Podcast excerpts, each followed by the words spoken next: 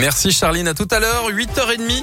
Voici le journal et c'est avec Philippe Lapierre. Bonjour Philippe. Bonjour à tous et à la une de l'actualité à Lyon. Toujours cet incident technique au TCL, ça ne s'arrange pas. Le métro D ne Ah. circule pas depuis ce matin. Les TCL prévoyaient une reprise du trafic d'abord à 7h30, puis à 9h.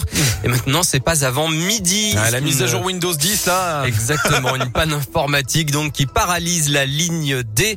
Des bus relais en attendant circulent et desservent tous les arrêts de la ligne entre gare de Vénissieux et gare de Vez. Bon courage si vous êtes dans les transports en commun, c'est un peu la galère ce matin.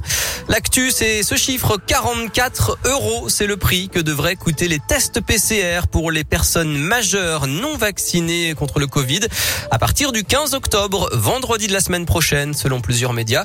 44 euros pour un test PCR et 22 euros pour les tests antigéniques. Le gouvernement avait annoncé vouloir mettre fin aux tests dits de confort réalisés gratuitement. Une euh, disparition inquiétante à Vaugneray dans les monts du Lyonnais, René de Laval, 66 ans, n'a plus donné signe de vie depuis lundi. Il est parti de chez lui à pied, sans téléphone ni moyen de paiement. Il serait parti en direction du col de Malval. Un maître chien a été mobilisé. Une enquête de voisinage et des patrouilles ont été menées. La lutte contre le trafic de drogue. Gérald Darmanin est en visite à Lyon aujourd'hui. Il se rendra ensuite au commissariat de Givor-Grigny.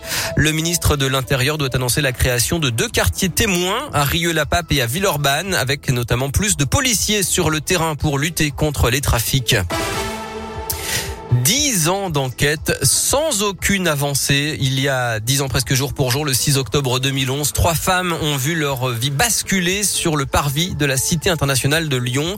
Elles étaient venues de Saint-Étienne pour une manif. Elles ont chuté de presque 6 mètres. Une grille d'aération s'est écroulée sous leurs pieds après un mouvement de foule.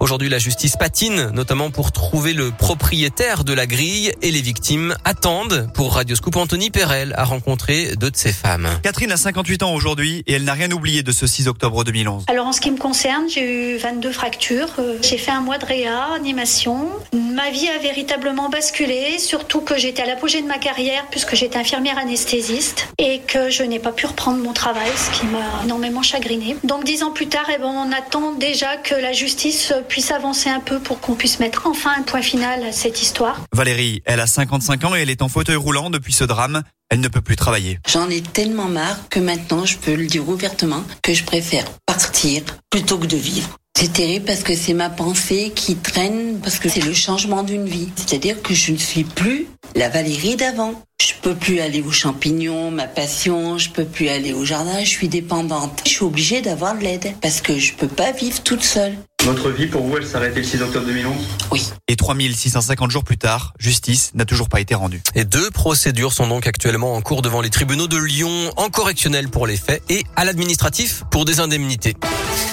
Le sport pour terminer avec du football et la fin de série pour l'Italie qui était invaincue depuis 37 matchs. Les Italiens ont perdu hier contre l'Espagne 2-1 en demi-finale de la Ligue des Nations. Deuxième demi-finale ce soir. France-Belgique à 20h45. Les retrouvailles après le match de l'Euro 2018 qui avait fait beaucoup parler. Oh. Et la finale c'est dimanche. Il faut s'en remettre. en plus. La Coupe du Monde 2018, pardon.